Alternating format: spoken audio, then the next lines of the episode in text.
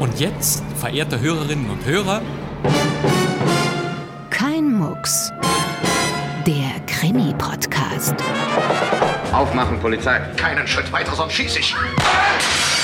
Bleiben Sie stehen! Was ist denn passiert? Ich habe es nicht getan. Beantworten Sie meine Frage. Das ist Anstiftung zum Mord. Stimmt das? Nein, das ist nicht wahr. Sie sind ein Lügner. Woher wissen Sie das? Ich hatte keine Ahnung. Wie ist eigentlich Ihr richtiger Name? Gisela. Woher wissen Sie, dass das ein Mann ist? Meine Frau? Ich? Weg mit dem Revolver! Was denn, willst du ja mucksen? Kein Mucks. Am Mikrofon begrüßt Sebastian Pastewka. Schön, dass Sie dabei sind. Herzlich willkommen zum Krimi-Podcast. Unsere vierte Staffel läuft und läuft. Wir melden uns immer donnerstags mit einer neuen Folge, zuerst in der ARD Audiothek. Hier geht es um aufregende Hörspiel-Oldies aus deutschen Sendearchiven. Ja, richtige Hörspiele, Unterhaltungskrimis mit bekannten Schauspielerinnen und Schauspielern von damals. Alle ARD-Sender und der Deutschlandfunk Kultur beteiligen sich. Jede Redaktion versorgt uns mit erstaunlichen Monoaufnahmen. Wir schalten um zum Hessischen Rundfunk nach Frankfurt. In dieser Ausgabe haben wir einen spannenden Krimi aus den Archiven des HRs für Sie. Frankfurt bringt Ihnen als Hörspiel der Woche Einen erstklassigen Krimi von 1962, ein herrlich englisches Gerichtsdrama. Die Dame in der schwarzen Robe. Milord, ich verteidige einen Menschen, der eines Kapitalverbrechens angeklagt ist. Ich halte es nicht für meine Pflicht, die Empfindlichkeit meines Kollegen zu schonen. Ich bitte Eure Lordschaft klarzustellen, dass es Grenzen dafür gibt, Zeugen im Schleppnetz aufzufischen. Ihre Anmaßung kennt keine Grenzen, Miss Garrison. Ruhe im Zuschauerraum.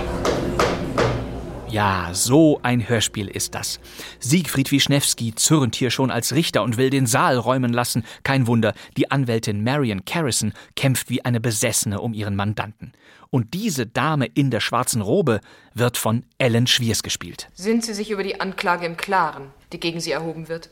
Ellen Schwiers war Anfang der 60er Jahre bereits ein bekannter Name. Sie wirkte vorher in vielen deutschen und österreichischen Kinofilmen mit, man sah sie in der 0815-Reihe, aber auch in Heimatfilmen wie Wenn die Glocken hell erklingen. Herrlich. Viel häufiger aber spielte sie sowohl verführerische als auch starke, unbequeme Frauen. Und immer ging es um Ärzte. Skandal um Dr. Flimmen. Ein Frauenarzt klagt an. Oder hier Arzt aus Leidenschaft. Privatklinik Professor Ruge, Oberschwester Hilde. Ja, das ließ Kitsch und Melodramatik vermuten und so kam es auch. Wir reden von den 50ern, als es im Heile Welt Kino ohnehin nur wenig sperrige Figuren gab. Sie sehen übermüdet aus, Herr Doktor. Soll ich Ihnen nicht wenigstens eine Tasse Kaffee machen? Aber Ellen Schwiers Frauenfiguren dieser Jahre stemmten sich immer irgendwie gegen den Zeitgeist. Komme ich etwa zu früh? Rechtzeitig wie immer.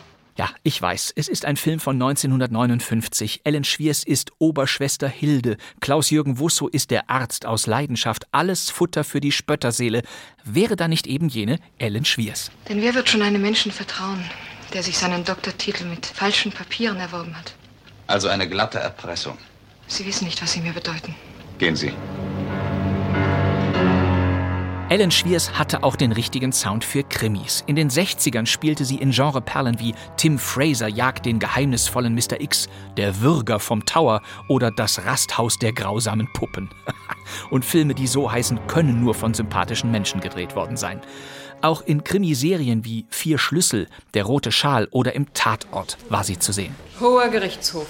Ein Mensch steht unter schwerer Anklage. Im Hörspiel wird Ellen Schwiers als Anwältin Carrison gleich nicht nur Probleme mit dem Richter, sondern auch mit ihrem Klienten bekommen. Das Verbrechen, das er begangen haben soll, ist eine Gewalttat. Und dieser Mandant, John Maudsley, Ich bin unschuldig. wird gespielt von Wolfgang Wahl. Ich habe meine Tante nicht ermordet. Auch Wolfgang Wahl war ein Theater- und Filmschauspieler, der in den 50ern erst die Heimatfilm und dann die Krimiwelle mitnahm. In Banditen der Autobahn, dem Zinker und Tim Fraser und der Fall Salinger war er zu sehen. Ich war Staubsaugervertreter. Ja, und parallel ein Hörspielstar der ersten Stunde. 1952 startete der damalige Nordwestdeutsche Rundfunk eine Krimiserie, die ein Riesenerfolg wurde. Ja, hier, Cox. Richardson, Ah, ich stehe mit meiner Taxe schräg gegenüber von Wallings Haus. in Ordnung, Richardson. Ja? In ein paar Minuten bin ich bei Ihnen. Ist gut. Gestatten, mein Name ist Cox, ein Straßenfeger-Hörspiel. Und hier war Wolfgang Wahl am anderen Ende der Leitung zu hören, als Richardson. Von Beruf? Privatdetektiv.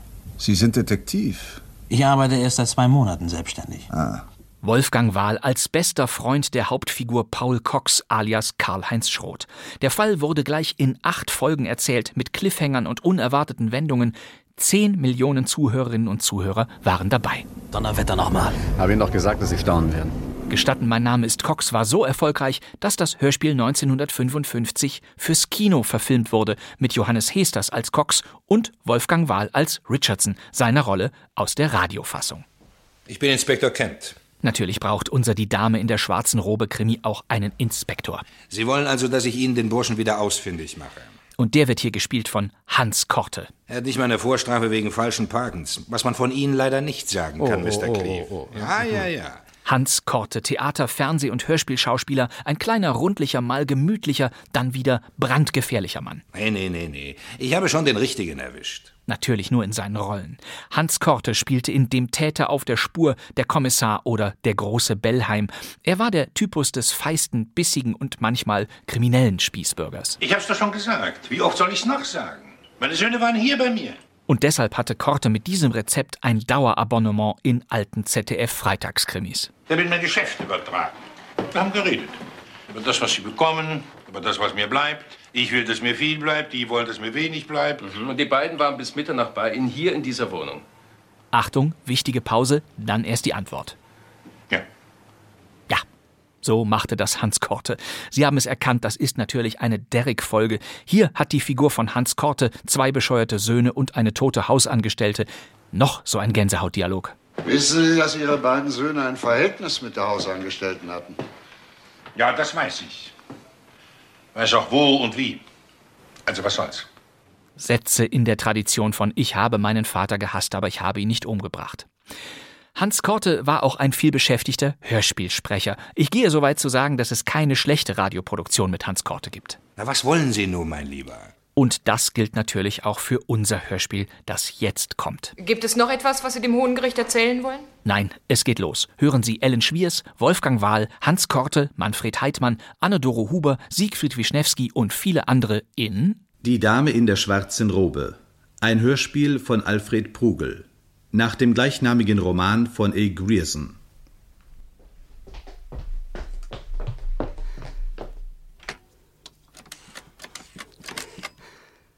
Hallo?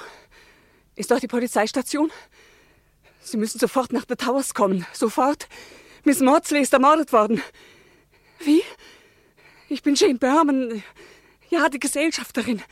Kommen Sie sofort. Erwürgt. Schmuck gestohlen.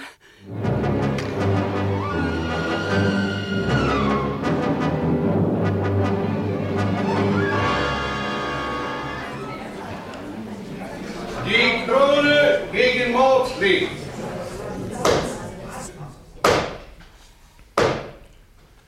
John Calvin Maudsley, Sie werden beschuldigt, am 10. März des Jahres in Langfield, Grafschaft York, Ihre Tante Miss Charlotte Maudsley ermordet zu haben. Ich frage Sie, bekennen Sie sich schuldig oder nicht schuldig? Nicht schuldig, Milord. Die Krone gegen Maudsley. Ich sehe noch die rot umränderten Etiketten auf den Aktendeckeln, eine Straße im Regen, den blauen Vorhang hinter dem Sitz des Richters und vor mir ein schmales, feingeschnittenes Frauengesicht unter der weißen Perücke. Miss Marion Carrison. Eine junge Anwältin, die gerade aus London zu uns gekommen war und die nun einen Mann verteidigen sollte, der des Mordes beschuldigt wurde. Dieser Mann hatte kleine graue Augen, einen großen Mund, die Nase aufgestülpt und nahm in seiner Zelle die Fragen von Miss Carrison nicht sonderlich ernst. Mr. Maudsley, die Ermordete war Ihre Tante. Ja, Sie kamen vor acht Monaten von Australien nach Lingfield. ja. Gewissermaßen als verlorener Sohn. Und wie nahm Ihre Tante Sie auf? Ach, sie war reizend. Ich glaube, sie mochte mich. Warum gingen Sie dann von ihr fort? Ist das so wichtig? Mr. Maudsley, Sie müssen meine Fragen beantworten.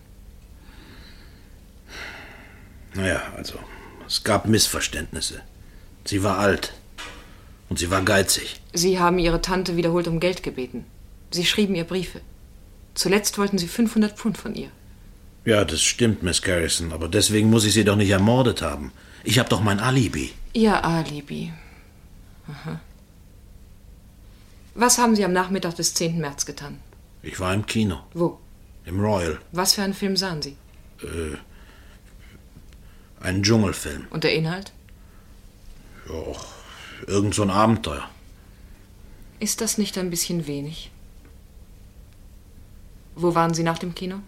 Ich bin nach Haus gegangen. Wann? Ja, so gegen halb sechs. Und Sie gingen dann nicht mehr aus? Nee. Sie waren auch nicht in der Nähe von The Towers? Nein. Mr. Maudsley, ich frage Sie noch einmal. Waren Sie am Abend des 10. März in The Towers oder in der Nähe des Hauses? Nein, Miss Garrison, bestimmt nicht. Wussten Sie etwas von dem Schmuck Ihrer Tante? Ja. Sie hat mir mal die Kassette gezeigt. Haben Sie jemals etwas aus der Kassette genommen? Ich bin doch kein Dieb. Die Polizei hat einen Smaragdring im Brunnen Ihres Hauses gefunden. Wie erklären Sie sich das? Ein Smaragdring, der nachweisbar Ihrer Tante gehörte. Nun, Mr. Maudsley? Sie. Sie hat ihn mir geschenkt. Wann? Als ich sie das letzte Mal besuchte. Und wie kommt er in den Brunnen? Haben Sie den Ring verloren? Ich habe ihn versteckt. Versteckt? Warum? Na ja, ja. Er hätte mir doch gestohlen werden können. Von wem? Von Ihrer Wirtin? Mit der standen Sie sich doch sehr gut. Mr. Maudsley, Sie müssen meine Fragen beantworten. Also gut. Als ich das letzte Mal bei ihr war. Ich sagte ihr, ich wollte mir die Hände waschen und dann bin ich ins Schlafzimmer gegangen und dann. Dann habe ich mir den Ring genommen. War die Kassette offen? Nein. Woher hatten Sie dann den Schlüssel? Ihre Tante trug ihn doch stets an einer Kette um den Hals. Es gab noch einen zweiten. Der lag in einem Kästchen mit, mit anderen Schlüsseln. Die schloss ja immer alles weg. Gut, wir werden versuchen, diesen Schlüssel aufzutreiben. Ja. Ich dachte immer, man würde den Ring nicht finden. Sagen Sie mal, wollen Sie sich nicht lieber einen Verteidiger aus London holen? Was? Einen von den großen Kanonen. Och, nein. Sie werden die Sache schon hinkriegen, Miss Garrison.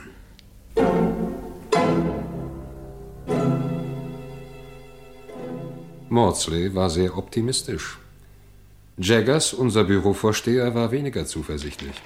Das ist ein kolossaler Unsinn, der Kerrison den Mordprozess zu geben. Seit ich im Anwaltsbüro von Helskes Co. bin, ist so ein Missgriff nicht vorgekommen. Sie hat sich gegen Kenyon durchgesetzt und das ist unser schärfster Konkurrent. Das war eine Scheidungssache, aber hier geht es um einen Mord, einen Halsprozess. Was haben Sie denn eigentlich gegen die Kersen? Nichts, Erwin. Was soll ich schon haben? Sie ist mir zu impulsiv, das ist es. Erwin, den Fall hätte Mr. Helskes selbst übernehmen müssen. Helskes gegen Kenyon als Kronanwalt, das wäre die richtige Besetzung vor dem Schwurgericht. Die Kerrison wird es verdammt schwer haben. Jaggers. Sie sind ein Prophet. Und Sie werden auch nichts zu lachen haben, Erwin. Wieso ich? Sie und Cleve gehören doch mit zum Team der Verteidigung. Gehen Sie rein zu Helskes. Er will es Ihnen persönlich mitteilen.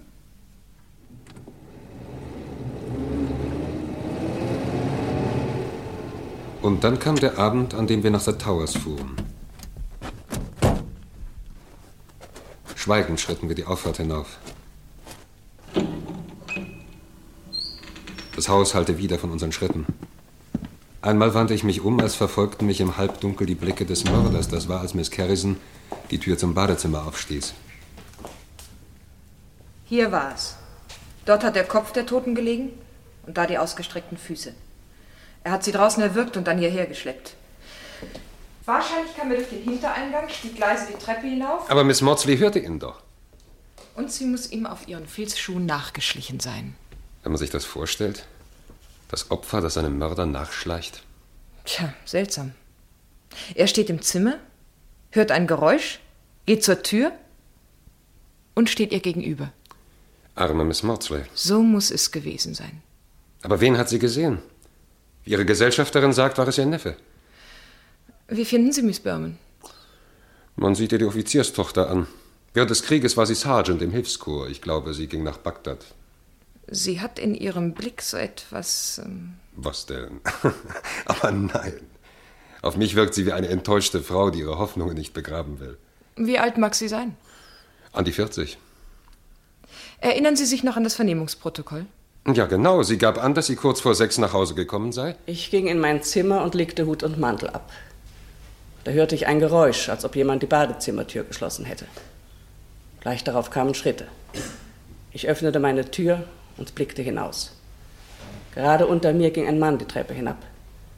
Er wandte das Gesicht halb ab und schien es sehr eilig zu haben. Er ging zur Haustür und verschwand. Es war Mr. John Maudsley, der Neffe meiner Herren. Dabei hatte sie ihn bisher nur auf Fotos gesehen. Den Mann identifizierte sie richtig. Nur wie sein Anzug aussah, das konnte sie nicht beschreiben, weil sie ihn an jenem Abend nicht gesehen hat. Aber wer, nach ihrer Ansicht, ist dann die Treppe hinuntergegangen? Jemand, den sie kannte, vielleicht nur zu gut. Mhm. Also der berüchtigte Mr. X. Jawohl. Vorsicht, Miss Carrison, wir haben keinen Beweis. Ich werde es beweisen. Wenn ich sie im Kreuzverhör habe, muss sie die Wahrheit sagen. Miss Carrison, seien Sie doch vernünftig. Sie wissen doch, dass Maudsley lügt. Und dennoch, es gibt einen Mr. X. Wo ist er? Haben Sie ihn? Nein. Sie glauben nur, dass er dort war. Warum sind Sie gegen mich, Irwin? Miss Carrison. Ich möchte nicht, dass Maudsley gehängt wird, weil Sie an einer fixen Idee festhalten. Irwin, nur meine fixe Idee kann ihn vom Galgen retten. Der Tag der Gerichtsverhandlung kam. Es goss in Strömen. Stimmengewirr schlug uns entgegen, als Miss Kersen und ich in Robe und Perücke den Saal betraten. Hinter uns ging Mr. Cleave in Zivil. Er war unser Solicitor. Er hatte uns geholfen, den Prozess vorzubereiten, durfte aber selber noch nicht vor Gericht plädieren. Uns gegenüber saß Kenyon, als Anwalt der Krone. Mit einem Mal wurde es totenstill im Saal. Der Richter war eingetreten. Der Angeklagte ist des Mordes verdächtig. Er hat sich im Sinne der Anklage als nicht schuldig erklärt und sich in die Hände der Gerechtigkeit gegeben, die Sie als Geschworene verkörpern. Ihre Aufgabe ist es, die Zeugen anzuhören und zu entscheiden, ob der Angeklagte schuldig oder nicht schuldig ist. Das Wort hat nun der Anwalt der Krone, Mr. Kenyon. Hoher Gerichtshof, der Angeklagte hat sich als nicht schuldig bekannt. Allein wir werden nicht umhin können, einige Tatsachen hier vorzubringen, die geeignet sind, ihn zu belasten. Wir werden auch das mögliche Motiv zu seiner Tat nicht unerwähnt lassen. Denn wer kann daran zweifeln, dass der Angeklagte in Geldverlegenheit war? Er bat seine Tante um Geld. Es wurde ihm aus guten Gründen verweigert. Darauf drohte er. Wir sind sicher, dass er sich das Geld an jenem Abend aus dem Schmuckkasten holte, an dem noch seine Fingerabdrücke zu sehen sind. An Ihnen, den Geschworenen, ist es zu entscheiden, ob die Anklage ihre Sache lückenlos und über jeden Zweifel erhaben darzulegen vermochte. Ich rufe nun die Zeugen der Anklage auf. Miss Maudsleys Köchin wurde vernommen, danach Inspektor Kent und schließlich die Sachverständigen. Im Zuschauerraum schien sich anfangs eine gewisse Enttäuschung auszubreiten. Es sah nicht so aus, als könnte sich die junge Dame in weißer Perücke und schwarzer Robe erfolgreich gegen die kühlen, resoluten Männer auf der Gegenseite behaupten, für die wohl der Fall schon so gut wie entschieden war. Als aber gegen sechs Uhr die Sitzung geschlossen wurde, war Miss Carrison in der allgemeinen Achtung bedeutend gestiegen. Sie hatte die Geschworenen davon überzeugt, dass Maudsley den Schmuckkasten auch mit einem Schlüssel geöffnet haben konnte und dass an seinem Anzug kein Fäserchen von dem Wollschal war, mit dem man seine Tante erwürgt hatte. Als wir aus dem Stadthaus traten, hatte sich das Wetter aufgehellt. Es war ein herrlicher Abend. Ich holte meinen Wagen und schlug Marion Carrison vor, draußen zu essen, in einem altmodischen Gasthaus unter riesigen Ulmen. Es ist schön hier, Michael. Das freut mich. Ich komme nämlich von hier, das ist meine Heimat, Marion. Ja, hier kann man schon leben. Aber. Was ist, Marion? Michael, wie haben wir heute abgeschnitten? Ganz ordentlich. Lon mag mich nicht, haben Sie das bemerkt? Mm, das ist übertrieben. Vielleicht hätten wir doch Helsketh haben müssen. Oder einen von den großen Strafverteidigern aus London. Ich habe weder den einen noch den anderen vermisst. Aber morgen, wenn die Hauptzeugen der Anklage gegen uns aufmarschieren werden. Eines müssen Sie mir versprechen, Marion. So feierlich, Michael? Sie dürfen die Berman nicht angreifen. Ich werde Sie mit Samthandschuhen anfassen. Verlassen Sie sich drauf. Zum Wohl. Sie nehmen mir einen Stein vom Herzen. Sie kennen nämlich Ihren Gegner Kenyon nur vom Zivilprozess her.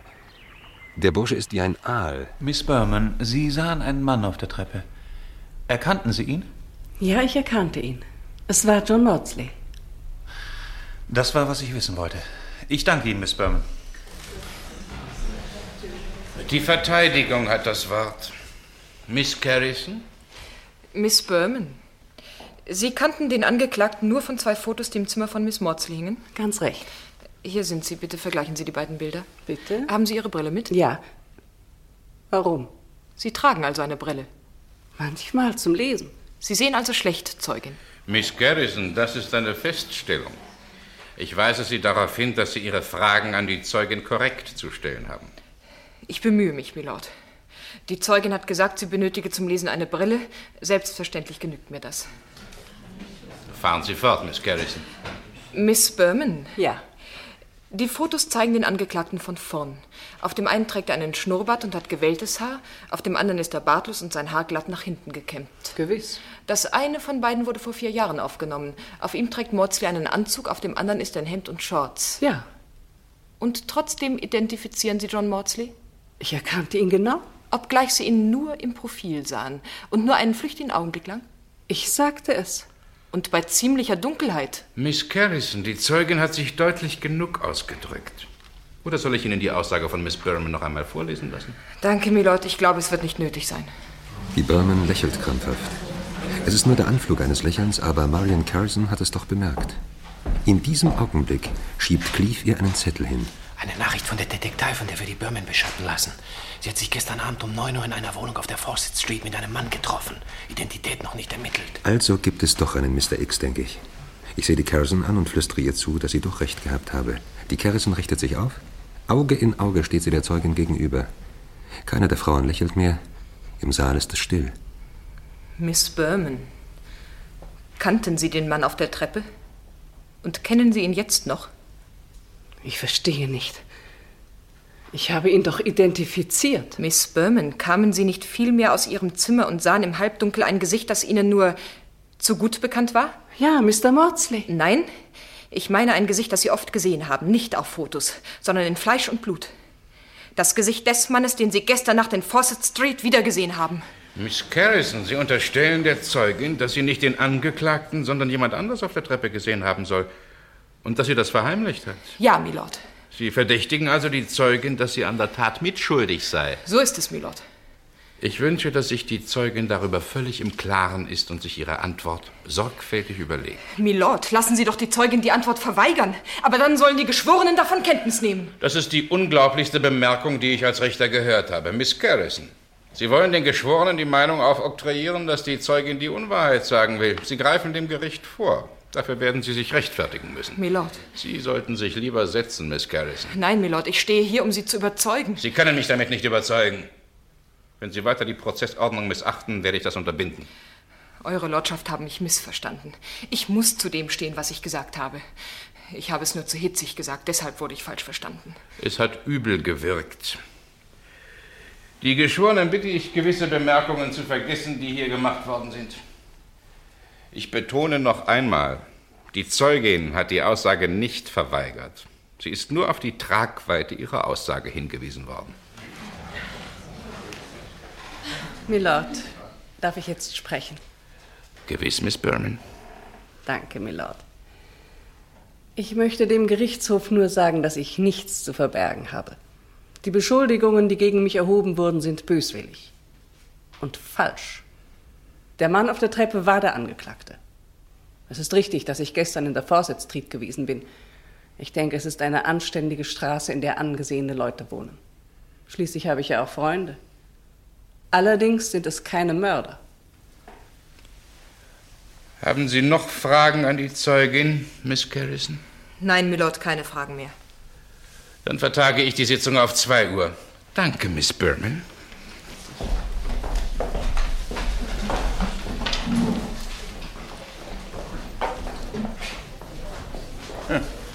Da haben wir die Bescherung.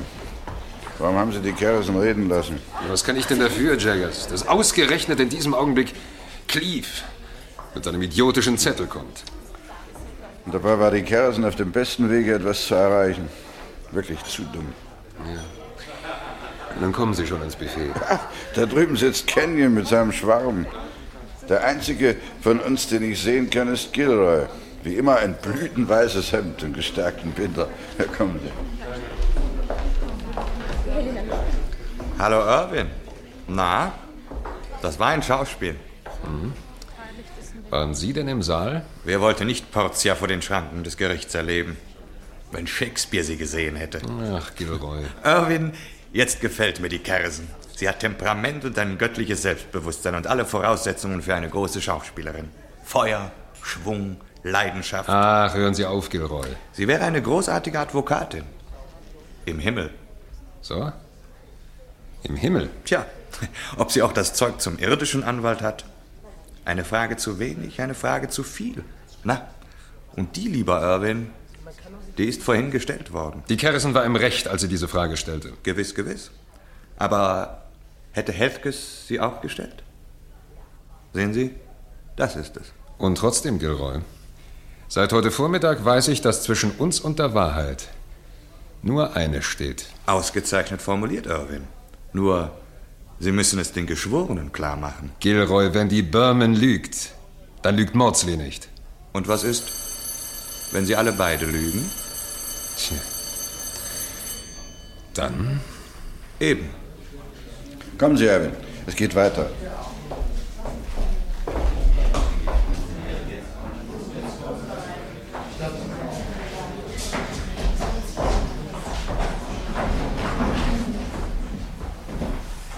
Man führte Maudsley herein. Kenyon vernahm eine Freundin ermordeten, dann den Polizisten, der den Ring im Brunnen gefunden hatte, und schließlich den Juwelier, der ihn begutachten sollte. Milord, dieser Stein ist ein Smaragd. Es ist ein schöner Stein, aber bei weitem nicht der wertvollste der Kollektion. Ich kann es beurteilen, denn ich habe sie einige Male gesehen. Danke, Mr. Murray. Hat die Verteidigung noch Fragen? Ja, Milord. Bitte, Mr. Irwin. Mr. Murray. Ja? Wie hoch ist der Wert des Ringes? Etwa 200 Pfund. Also wirklich eines der am wenigsten wertvollen Stücke. Gewiss. Miss Maudsley besaß unter anderem einen Solitärdiamanten im Werte von 2500 Pfund. Wenn ich mich recht entsinne, beginnt das Verzeichnis der Kollektion mit drei wertvollen Diamantringen. Ja? Es folgen dann Ohrringe, Broschen, Armbänder, Ja? Saphirringe, Colliers. So ist es. Es sind da nur einige Kleinigkeiten, Erinnerungsstücke. Eine Miniatur von Miss Maudsleys Mutter und ein sehr schönes, herzförmiges, goldenes Medaillon, ein Geschenk ihres Vaters. Es gibt eine Fotografie der Kollektion. Ja, und sie wurde aufgenommen, als Miss Maudsley eine Versicherung abschloss. Der Gesamtwert belief sich auf über 8000 Pfund. Genau auf 8240 Pfund. Und Sie haben keines der fehlenden Schmuckstücke zu Gesicht bekommen. Nein. Nur dieser eine Ring wurde im Brunnen gefunden. Im Wert von knapp 200 Pfund. So ist es. Ich danke Ihnen, Mr. Murray. Miss Carrison? Mit Erlaubnis Eurer Lordschaft und des Hohen Gerichtshofes. Ich beginne mit den Zeugen der Verteidigung. Milord, dieser Prozess steht und fällt mit zwei Zeugen. Einen haben wir gehört, Jane Berman. Ich rufe jetzt den anderen in den Zeugenstand. John Calvin Maudsley. Im Saal wurde es still. Während Maudsley den Eid leistete, wirkte er riesengroß mit der emporgehobenen Rechten. Eine merkwürdig einsame Gestalt, niemand konnte ihm helfen. Mir war, es gäbe es auf der ganzen Welt keinen Ort, wo ein Mensch verlassener ist als vor unserer Justiz. Vor dieser unfehlbaren, erbarmungslosen Maschinerie der Gerechtigkeit. John Calvin Maudsley. Jawohl. Sind Sie sich über die Anklage im Klaren, die gegen Sie erhoben wird? Ich bin unschuldig. Ich habe meine Tante nicht ermordet. Wie lange kannte sie Ihre Tante? Erst seit meiner Ankunft in England vor ungefähr acht Monaten. Sie kamen aus Australien und wohnten am Anfang bei ihr. Ja. Wie kamen Sie denn mit ihr aus? Zuerst sehr gut. Sie hat mich herzlich aufgenommen. Aber Ich passte eben nicht zu den alten Ölbildern und all dem Kram in The Towers. Ich war ein ganz anderes Leben gewöhnt. Und dann hatte sie ihre Ansichten und ich die meinen. Ich behaupte nicht, dass meine richtig waren. Hatten Sie nicht auch geschäftliche Schwierigkeiten? Das auch. Aber vor allem fühlte ich mich etwas einsam. Ich hatte eine Frau kennengelernt und äh, die hat mich auch mal besucht. Und das passte meiner Tante nicht. Naja, sie meinte, es wäre besser, wenn ich auszöge. Sie gingen dann nach Greenside Crescent und wohnten dort. Ja. Ich dachte, zehn Meilen von der Familie entfernt, das ist immer noch nah genug, ne? Ruhe im Zuschauerraum. Womit verdienten Sie sich Ihren Lebensunterhalt? Ich war Staubsaugervertreter. Wusste Ihre Tante das? Nee, nicht genau. Ja, die wäre entsetzt gewesen. Sie wollte mir doch einen Posten als Sekretär verschaffen. Ich und Sekretär, was? Ich hätte mich auch an einem Geschäft beteiligen können, aber dazu brauchte ich 500 Pfund. Meine Tante schlug sie mir ab. Ja, die war dickköpfig wie mein Vater. Sie versuchten dann, Ihre Tante zu sprechen? Ja, sie wollte nicht. Deshalb habe ich ihr wieder geschrieben. Ich konnte nicht einsehen, warum ich das Geld nicht haben sollte.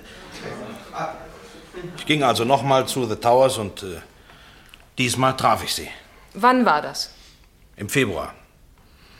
Ich habe sie nochmal um die 500 Pfund gebeten, aber sie fing wieder von dem Sekretärsposten an.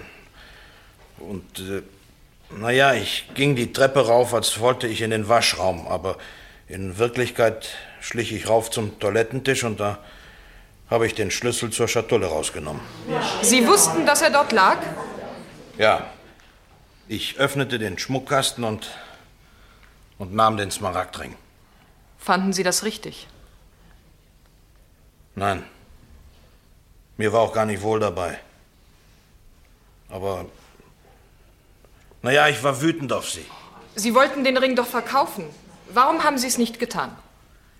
Ich. Äh, ich äh, hatte bei einer Wette Glück und da dachte ich, vielleicht bringe ich das Geld auch so zusammen. Und dann hätte ich den Ring wieder zurückgelegt. Sie haben also den Schmuckkasten nicht mit Gewalt geöffnet? Nee, ich hatte doch den Schlüssel. Was taten Sie dann mit dem Schlüssel? Den habe ich wieder in die Schublade zurückgelegt. Hatten Sie Handschuhe an? Daran habe ich nicht mal gedacht. Das Ganze, das war nur so eine Schnapsidee von mir. Äh, gut, Mr. Maudsley. Gibt es noch etwas, was Sie dem Hohen Gericht erzählen wollen? Nein. Nein, das, das ist alles. Mr. Kenyon? Mr. Maudsley. Ja. Sie geben zu, dass der Smaragdring Ihrer Tante gehörte? Und dass es Ihre Fingerabdrücke waren, die auf dem Schmuckkasten festgestellt wurden? Ja. Und Sie haben gehört, dass Miss Berman Sie als den Mann erkannt hat, den sie am Abend der Mordtat auf der Treppe sah? Ja, das habe ich gehört. Und glauben Sie, dass Miss Berman einen Groll gegen Sie hatte?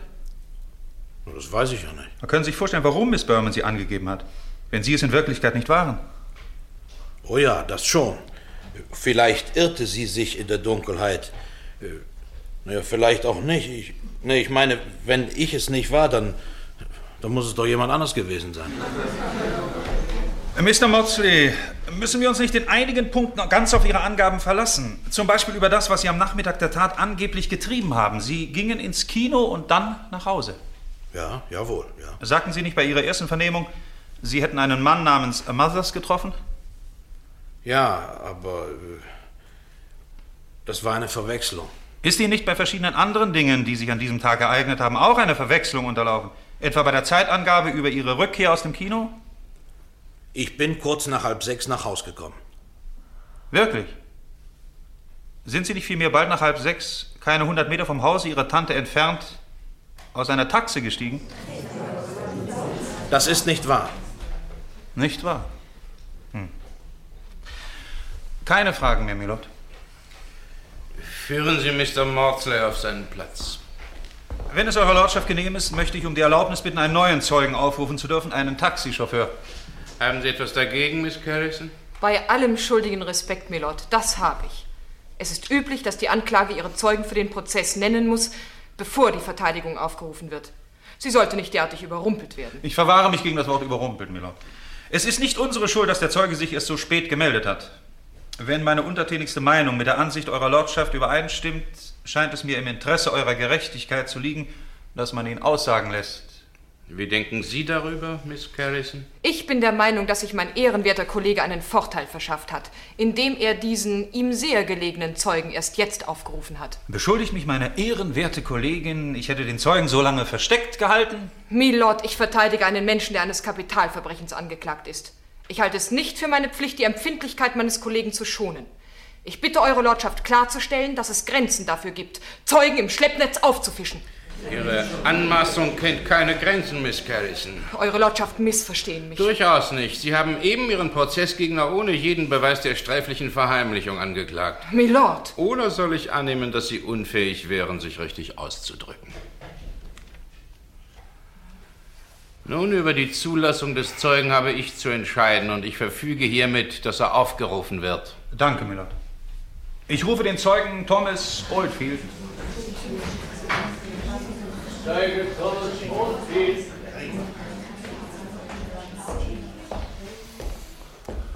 Thomas Oldfield. Jawohl, Sir. Sie wohnen in der Wainsgate Street, sind vom Beruf Taxichauffeur. Jawohl. Erinnern Sie sich noch an den 10. März? Jawohl, Sir.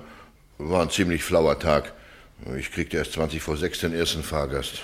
Sehen Sie diesen Fahrgast hier im Gerichtssaal? Klar, da sitzt er ja. Meinen Sie dort den Mann auf der Anklagebank? Jawohl, Sir. Mr. Oldfield, wohin haben Sie diesen Mann gefahren? Zu The Towers, das Haus von Miss Maudsley in West End. Vielleicht 100 Meter davor habe ich ihn abgesetzt. Wann war das? Wird ungefähr 10 Minuten vor sechs gewesen sein. Und äh, warum haben Sie sich so spät gemeldet? Ich habe doch erst gestern das Bild des Angeklagten in der Zeitung gesehen. Wie kommt das? Naja, ich lese nicht viel Zeitung, nur über die Rennen und so. Gestern da wollte ich noch mal nachsehen, wie es mit dem Derby wird. Und da sah ich das Foto. Ich danke Ihnen, Mr. Oldfield. Miss Carrison? Mr. Oldfield, Ja? Sie haben doch diese Fahrt vor drei Monaten gemacht. Ja. Wie viele Fahrgäste haben Sie seitdem befördert? 100? Ja, kann schon sein, ja. Können Sie sich noch an alle Gesichter erinnern? An einige schon. Bitte versuchen Sie, uns irgendeinen Ihrer Fahrgäste zu beschreiben. Sagen wir einen, den Sie letzten Samstag gefahren haben. Ja, samstags da. Ist ja mal viel los. Können Sie sich nicht auf einen besinnen? Ja, da war eine Familie, die habe ich zum Strand gefahren. Da waren Kinder mit. Die hatten Schaufeln und Eimer zum Spielen und so, ja. Und vorigen Samstag? Ja, da waren auch Familien. Mit Kindern, ja. Die hatten auch Eimer und Schaufeln. Ja, so wird es wohl gewesen sein. Und nun zum Monat März. Beschreiben Sie uns einen Fahrgast, den Sie im März gehabt haben. März, das kann ich nicht. Nur an den Angeklagten können Sie sich erinnern? Ja, das war doch an dem Tag, an, an dem der Mord geschehen ist. Und da fiel Ihnen ein, ich habe einen Fahrgast in der Nähe des bewussten Hauses zu der bewussten Stunde abgesetzt. Jawohl. Warum gingen Sie nicht gleich zur Polizei? Ja, ich, ich war nicht ganz sicher. In welcher Zeitung war denn das Bild? Im Star Journal. Ist es dieses Foto hier? Jawohl, das ist es. Nach diesem Bild haben Sie den Angeklagten wiedererkannt? Stimmt genau. Dieses Bild aber ist vor drei Monaten aufgenommen worden, kurz nach dem Mordfall. Mr. Oldfield, haben Sie dieses Foto nicht schon damals gesehen? Damals hat es Ihnen nichts gesagt, nicht wahr? Damals konnten Sie keine Ähnlichkeit zwischen Ihrem Fahrgast und Mr. Maudsley feststellen. Und jetzt wollen Sie ihn plötzlich identifizieren? Jetzt erinnern Sie sich ausgerechnet an ihn, während Sie sich an keinen einzigen Fahrgast erinnern können. Sind Sie fertig, Miss Carrison? Ja, Milord. Hat die Anklage noch Fragen an den Zeugen? Nein, Milord. Dann schließe ich die Beweisaufnahme. Danke, Mr. Oldfield. Hoher Gerichtshof. Ein Mensch steht unter schwerer Anklage. Das Verbrechen, das er begangen haben soll, ist eine Gewalttat. Jedoch keine Spur war an ihm festzustellen. Etwa eine Wollfaser des Schals an seinen Kleidern, unter seinen Nägeln oder in seinem Haar. Es heißt auch, der Täter habe sich sehr raffiniert verhalten. Gewiss, er hat es fertiggebracht, in der kurzen Zeit, die ihm zwischen der Mordtat und dem Eintreffen der Polizei blieb, die Schmuckstücke entweder zu verkaufen oder zu verstecken. Man bedenke, Schmuck im Wert von über 8000 Pfund. Dieser raffinierte Verbrecher hat jedoch ein Schmuckstück im Wert von 200 Pfund in einem Brunnen versteckt, wo es bei der ersten Haussuchung gefunden wird. Er ist wahrhaftig so raffiniert, dass er im Taxi an den Tatort fährt und vor dem Hause aussteigt. Das Haus selbst und die Gewohnheiten seiner Insassen sind ihm wohlbekannt. Er hat ja dort gewohnt. Dennoch wählt er für die Ausführung seines Verbrechens einen Zeitpunkt, an dem zwei Personen daheim sind. Jede Woche einmal fuhr seine Tante mit Miss Berman in die Stadt. Warum nutzte er das nicht aus? Warum kam er nicht wenigstens, wenn die Köchin Ausgang hatte? Hat man jemals erlebt, dass Raffiniertheit und äußerste Dummheit so Hand in Hand gehen? Hoher Gerichtshof. Ist die Zeugin Jane Berman über jeden Zweifel erhaben? Oder der Zeuge Oldfield? Sind nicht ihre Aussagen vielmehr, als würde man Null zu Null addieren? Hier aber soll ein Menschenleben davon abhängen. Das ist unmöglich. Sie setzte sich. Ich hatte das gute Gefühl, dass Maudsley gerettet sei. Behalten Sie bei all Ihren Überlegungen das Opfer dieses Verbrechens im Gedächtnis, das so grausam umgebracht wurde. Was bringt dieses Opfer mit dem Angeklagten in Verbindung? Nicht Voreingenommenheit oder Unterstellung, nein, nur die Aussage der Zeugen. Zwei Zeugen haben den Angeklagten mit Bestimmtheit wiedererkannt. Warum sollten sie lügen? Man verdächtigte Miss Berman, sie habe einen anderen Mann schützen wollen.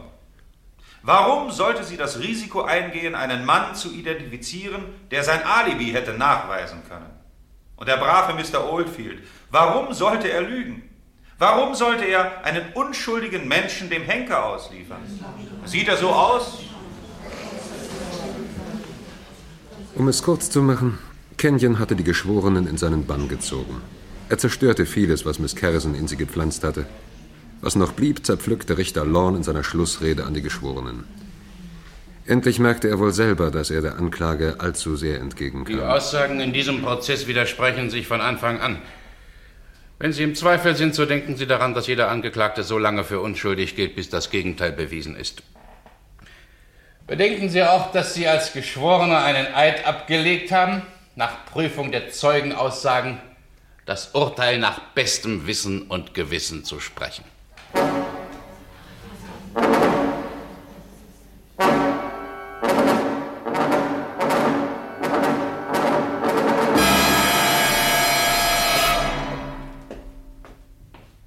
Schiefgegangen, Erwin. Verurteilt. Zum Tode verurteilt, ja.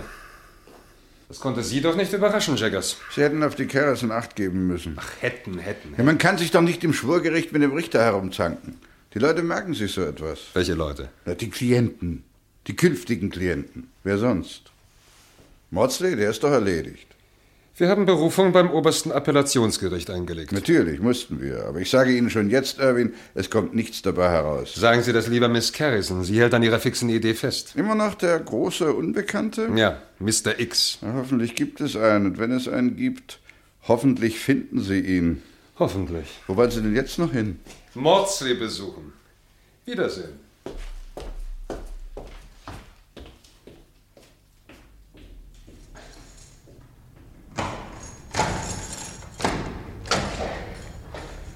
Eine halbe Stunde. Mr. Maudsley. Miss Garrison? Na, was Neues, Mr. Irwin? Der Termin für die Berufungsverhandlung ist angesetzt. Hm. Na, hoffentlich werden die Herren dort einsehen, dass mit dem Urteil nicht stimmen kann. Es muss doch noch Gerechtigkeit in England geben. Gerechtigkeit ist keine einfache Sache, Mr. Maudsley. Und Sie sind kein leichter Fall. Und Ihr Alibi? Man kann doch nicht den Geschworenen zumuten, dass sich beide Zeugen täuschen. Oldfield und Berman. Und dass beide böswillig sind. Na ja, wenn die eben der Berman mehr glauben als mir, dann... Aber Mr. Maudsley, so kommen wir nicht weiter. Ich bin sicher, dass die Berman es nie gewagt hätte, sie zu identifizieren, wenn sie nicht wirklich in The Towers gewesen wären. Nun, Maudsley. Ja. Ja, ich bin dort gewesen. Oh. Wann sind Sie denn von allen guten Geistern verlassen? Können Sie denn nicht wenigstens einmal die Wahrheit sagen? Na, jetzt sage ich sie Ihnen. Ein bisschen spät. Ich bin zehn Minuten nach sechs dort gewesen. Ich war doch mit meiner Tante verabredet. Ich hatte sie angerufen wegen des Geldes. Naja, aber Sie glauben mir jetzt wohl nicht mehr. Erzählen Sie weiter. Ja, es war alles etwas merkwürdig. Äh, Die Haustür stand offen und äh, überall brannte Licht. Das wunderte mich. Meine Tante war geizig, ne? Gingen Sie ins Haus? Nö. äh, Wegen des Polizisten. Der stand neben der Birman am Fenster. Und da fiel mir die Sache mit dem Ring ein. Sie waren also nicht im Haus? Nein, Auch nicht auf der Treppe? nee, bestimmt nicht. Kam es Ihnen nicht in den Sinn, dass die Polizei auch aus anderen Gründen da sein könnte? Zuerst nicht. Aber dann hörte ich die Köchin jammern. Sie hörten, dass Ihre Tante tot war. Ja, ermordet. Also konnte es doch gar nicht brenzlig für mich sein. Ich meine wegen des Ringes. Und dann sind Sie vollkommen beruhigt und mit dem besten Gewissen der Welt nach Hause gefahren. Ja, mit dem Omnibus. Und dann ne, habe ich den Ring versteckt. Und warum haben Sie das Ihren Anwälten verschwiegen? Ja, ich dachte, das würde ein schlechtes Licht auf mich werfen. Ja, das war wohl ungefähr das Dümmste, was Sie tun konnten. Kommen Sie, Miss Garrison. Ja, das ist möglich, Mr. Irvin, aber jetzt wissen Sie es. Jetzt, jetzt? Mann, haben Sie überhaupt eine Vorstellung, wie es um Sie steht? Ja, Miss Garrison, wieso? Bertha, bitte öffnen Sie. Danke. Na, mal kurz. Ja, wiedersehen.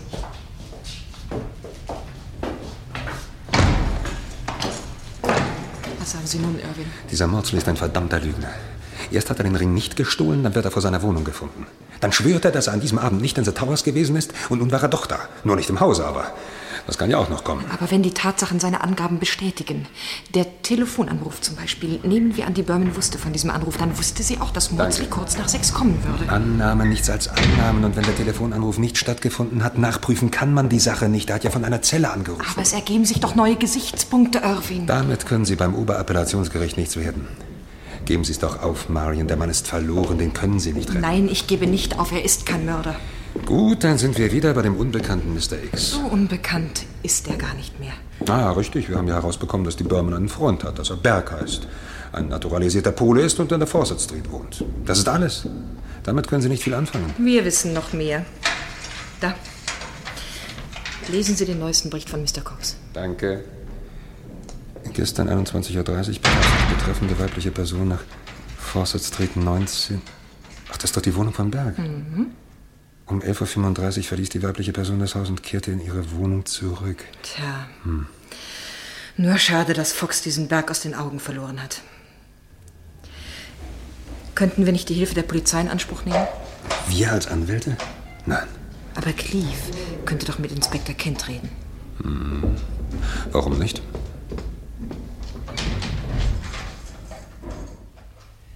Mr. Cleave, Sie wollen also, dass ich Ihnen den Burschen wieder ausfindig mache? Ich dachte, Sie würden es tun, Inspektor. Wir haben diesen Berg beschattet.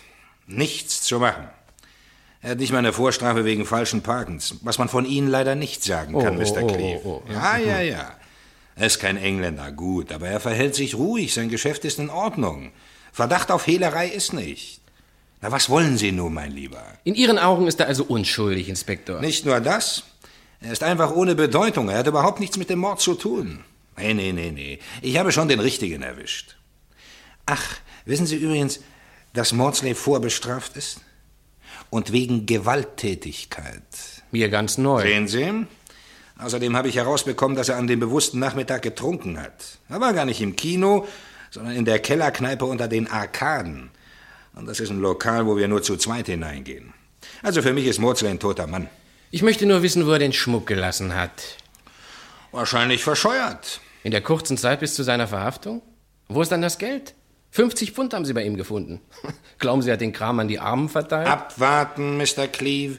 Wir kontrollieren noch immer die Juweliere und Händler. Kontrollieren Sie auch Berg? Der ist weder Juwelier noch Hehler. Aber er steht der Berman nahe, Inspektor. Was wollen Sie denn immer mit der Berman? Das ist eine achtbare Person.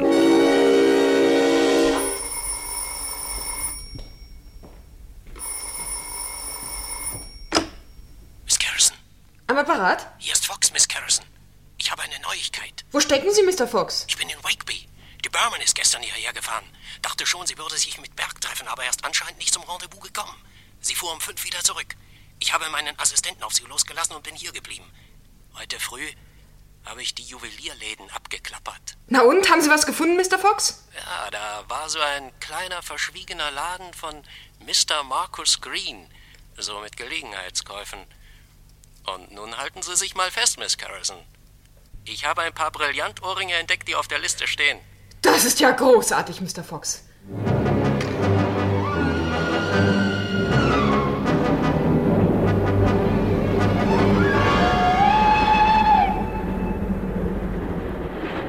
Zwei Tage später fuhren wir in aller Frühe nach London zur Wiederaufnahme der Verhandlungen beim obersten Appellationsgericht. Der Zug raste dahin und dieses Vorwärtsstürmen hatte etwas Befreiendes. Ein herrlicher Morgen heute, Michael. Ja.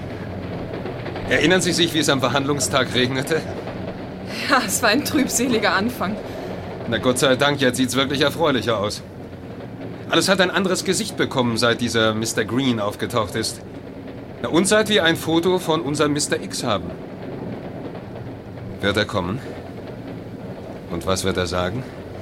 Und was werden wir ihn fragen?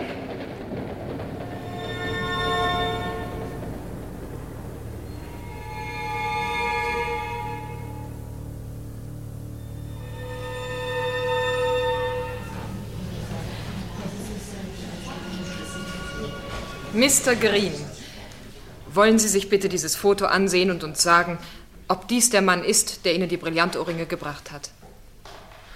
Äh, ja, gewisse Ähnlichkeiten lassen sich schon äh, feststellen. So um Mund und Nase. Ja, vielleicht. Es ist leider kein scharfer Abzug. Und, und dann, der Mann hier ist glatt rasiert.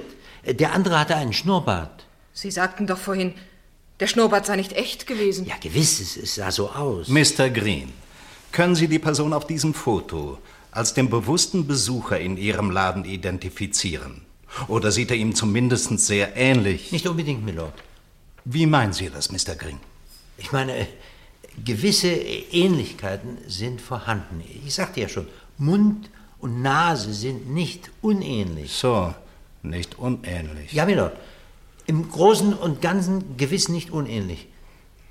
Der, der Abzug ist etwas undeutlich, ja. Ist es der Abzug, der Sie unsicher macht, Mr. Green? Ich gl glaube ja. Dann können wir Abhilfe schaffen, Mr. Green.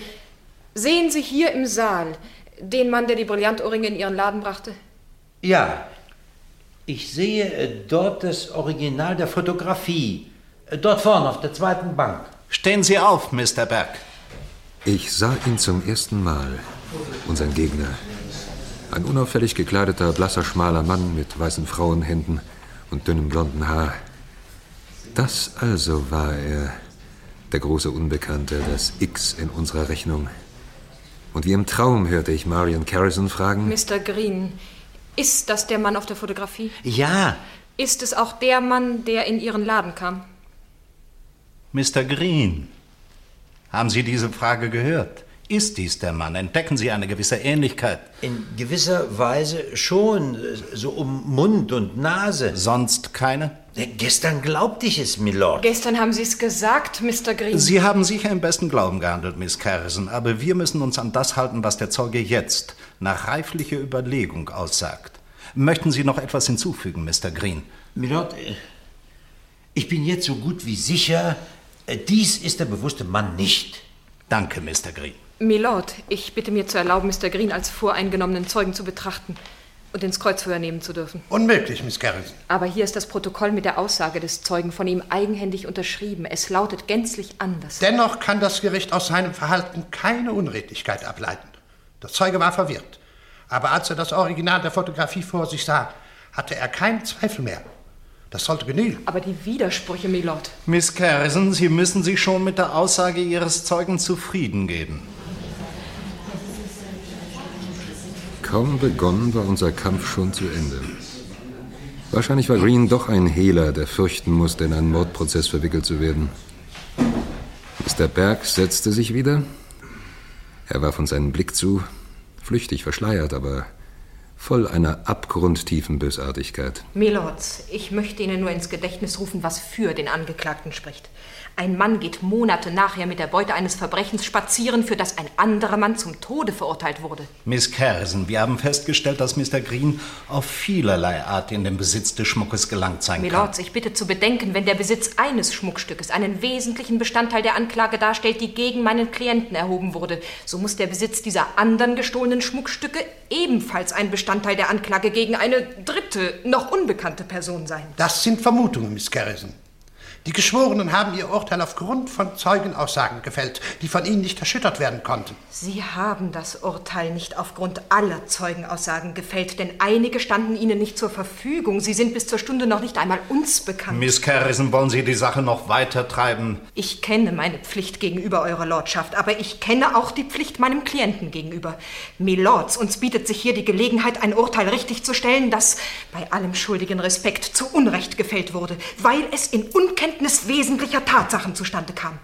Milords, welcher gewissenhafte Geschworene würde den Fremden im Laden und die wieder aufgetauchten Schmuckstücke nicht in Betracht gezogen haben?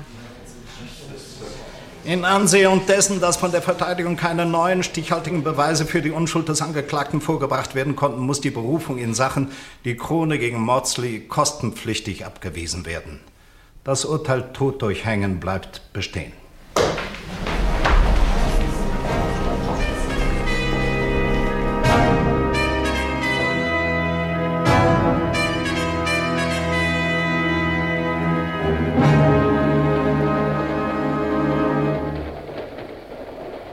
Es war eine melancholische Fahrt durch einen verhüllten grauen Abend.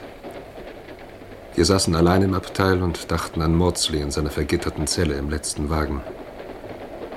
Wenn der Innenminister von seinem Gnadenrecht keinen Gebrauch machte, hatte Maudsley noch zwölf Tage zu leben. Woran denken Sie, Michael? An dasselbe wie Sie, Marion. Wir haben keinen stichhaltigen Grund, die Sache vor das Oberhaus zu bringen. Keinen.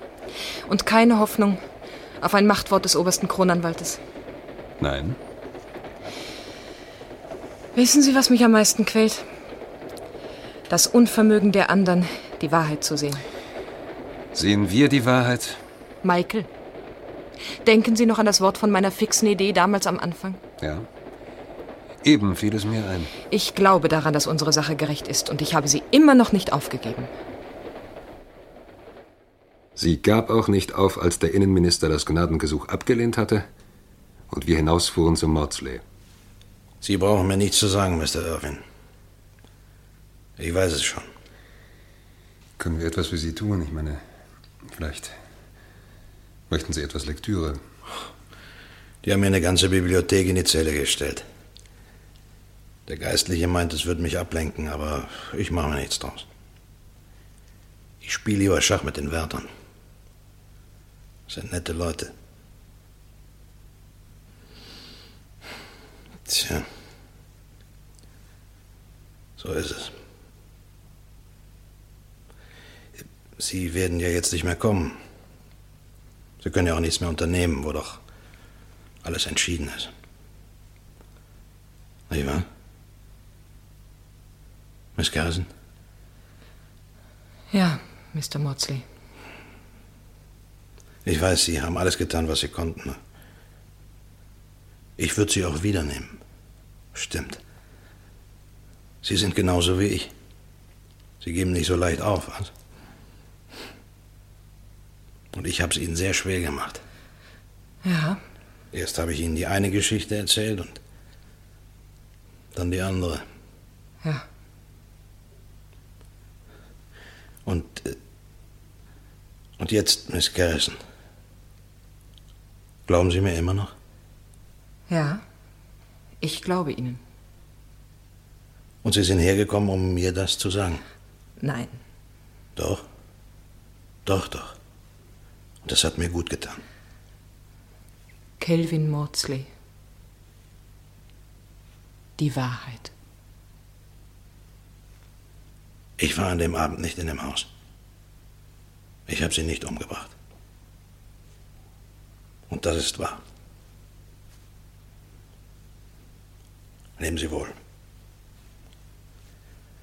Und vielen Dank für alles. Wieder die trostlose Wanderung durch die Gänge, vorbei an Gittern, die vor uns aufgeschlossen wurden und wieder ins Schloss fielen. Unwiderruflich, wie es sich anhörte. Ich fahre zu Miss Berman. Sind Sie wahnsinnig? Als Anwältin zu einer Zeugin gehen, das kann das Ende Ihrer Karriere bedeuten, Marian. Glauben Sie, dass ich noch einmal die schwarze Robe tragen würde, wenn ich nicht jetzt das allerletzte versuchte? Das bin ich Maudsley schuldig. Und wenn die Justiz doch recht hätte? Sie hat sich geirrt, Michael. Marion. Heute ist Sonnabend, noch 36 Stunden. Montag früh um sieben soll Maudsley gehängt werden. Wenn Sie mich nicht hinfahren, muss ich meine Taxe nehmen. Aber Marion. Die Berman ist nicht unverwundbar.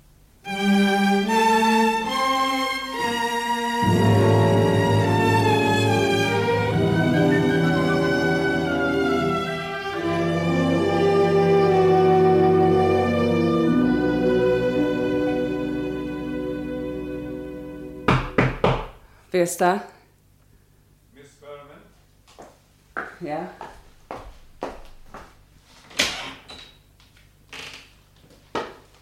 Sie? Was wollen Sie? Dürfen wir eintreten? Bitte? Was wollen Sie von mir? Oh, wir wollten. Mr. Maudsley. Dann hätten Sie sich den Weg hierher ersparen können. Ich habe nichts Unrechtes getan. Das Gericht hat sein Urteil gesprochen. Verlassen Sie sofort mein Zimmer. Und auch Sie, Miss Harrison. Nein, Sie werden uns anhören. Ich wüsste nicht warum. Miss Berman, glauben Sie, man könnte etwas tun und sich dann den Konsequenzen entziehen? Ihre Aussage bringt Maudsley an den Galgen. Nein. Das war sein eigenes erlogenes Alibi. Montag früh öffnet sich seine Zelle und man führt ihn zum Galgen. Wenn Sie Maudsley sterben lassen, werden Sie niemals mehr Ruhe finden, denn Sie wissen genau, dass er unschuldig ist. Gehen Sie. Warum sagen Sie nicht endlich die Wahrheit? Sie haben Angst. Angst? Vor wem? Vielleicht vor diesem Mr. Berg. Sie lieben diesen Mann. Sie lieben ihn, obwohl Sie sahen, was er tat damals auf der Treppe im Dämmerlicht. Ich habe nichts gesehen. Wo ist Mr. Berg jetzt? Sie wissen es nicht. Liebt er Sie noch? Warum schweigen Sie? Jane Berman, ich frage Sie zum letzten Mal. Ich habe die Wahrheit gesagt. Nein, es war alles genau geplant. Sogar der Mord, und es gab zwei Pläne, Ihren und seinen. Und Maudsley sollte der Sündenbock werden. Aber als Sie statt Maudsley Berg vor sich sahen, was sagte er da? Sie sind unverschämt. Sagte er nicht, wenn erst alles vorüber ist, würde er wiederkommen? Wird er? Können Sie ihn noch zu irgendetwas zwingen, wenn Maudsley erst gehängt ist? Gehen Sie. Mr. Berg hat erreicht, was er wollte. Irwin, helfen Sie, sie wird ohnmächtig. Setzen Sie sich, Miss Berman. Oh, ich kann nicht mehr. Sehen Sie hier in meinem Hals das kleine herzförmige Medaillon aus der Schmuckkassette der Ermordeten.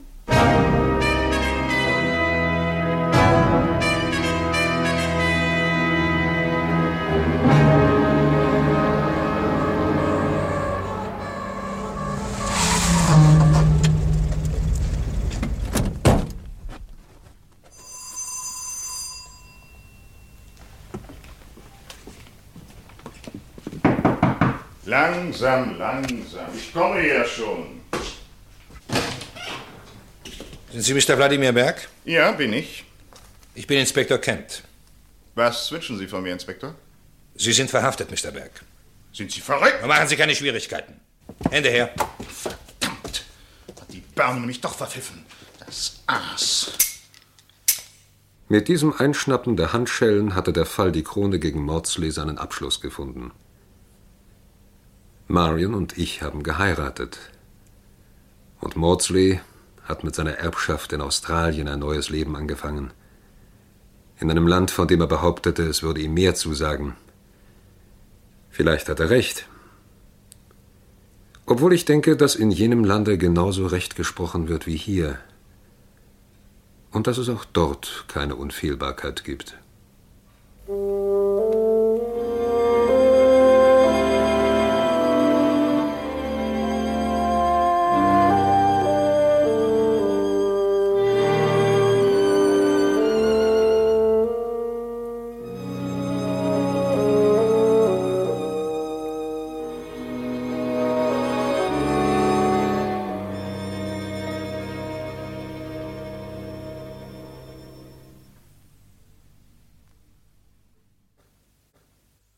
Die Dame in der schwarzen Robe von Alfred Prugel nach dem gleichnamigen Roman von A. Grierson. Die Personen und ihre Sprecher waren Marion Carrison, Ellen Schwiers, Michael Irwin, Manfred Heidmann, John Calvin Maudsley, Wolfgang Wahl. Jane Berman, Anne-Dore Huber. Kent, Kriminalinspektor Hans Korte. Lorne, Siegfried Wischnewski. Jaggers, Wolfgang Schirlitz. Canyon, Gerd Brüdern. Oldfield, Taxenchauffeur Hans-Martin Köttenich. Mr. Green, P. Walter Jakob. Mr. Berg, Hugo Krebs. Ferner hörten Sie Herbert Mensching, Josef Eschenbrücher, Lothar Ostermann, Hans Stetter. Ton Werner Krumm, Regie Franz Serolow. Und erstmals lief diese Krimi-Produktion am 24. Februar 1962 im Hessischen Rundfunk. Frenze Roloff war übrigens die Kurzform der Regisseurin Franziska Roloff. Sie war zunächst Schauspielerin und baute nach dem Krieg bei Radio Frankfurt, dem Vorläufer des Hessischen Rundfunks, den Kinder- und Jugendfunk auf und die Hörspielabteilung. Bis in die 70er Jahre wirkte Frenze Roloff an rund 170 Radioproduktionen mit als Sprecherin oder Regisseurin. Sie war eine der wichtigsten Pionierinnen für das Hörspiel im Hessischen Rundfunk. Glauben Sie, dass ich noch einmal die schwarze Robe tragen würde, wenn ich nicht jetzt das allerletzte versuchte? Und wie gesagt, Frenze Roloff inszenierte auch Die Dame in der schwarzen Robe. Und erlauben Sie, dass sich der gestern zehn Jahre alt gewordene Hessische Rundfunk mit dem verabschiedet, woran ihn jeder von Ihnen auch ohne Stationsansage erkennen kann, mit seinem elektronischen Pausenzeichen.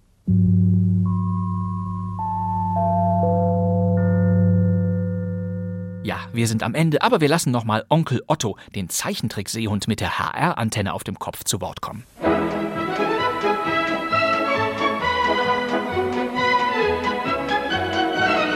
Auf Wiedersehen.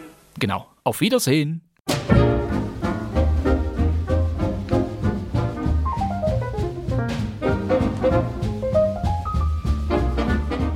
Das war kein Mucks, der Krimi-Podcast mit Hörspielraritäten aus alter Zeit. Immer donnerstags neue Folgen in der ARD-Audiothek und überall sonst. Das wär's für heute.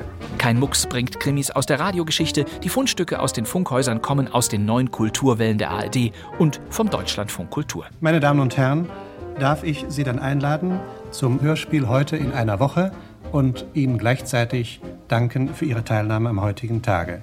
Mein Name ist Bastian Pastewka. Vielen Dank fürs Zuhören. Tschüss. Also, Wiedersehen.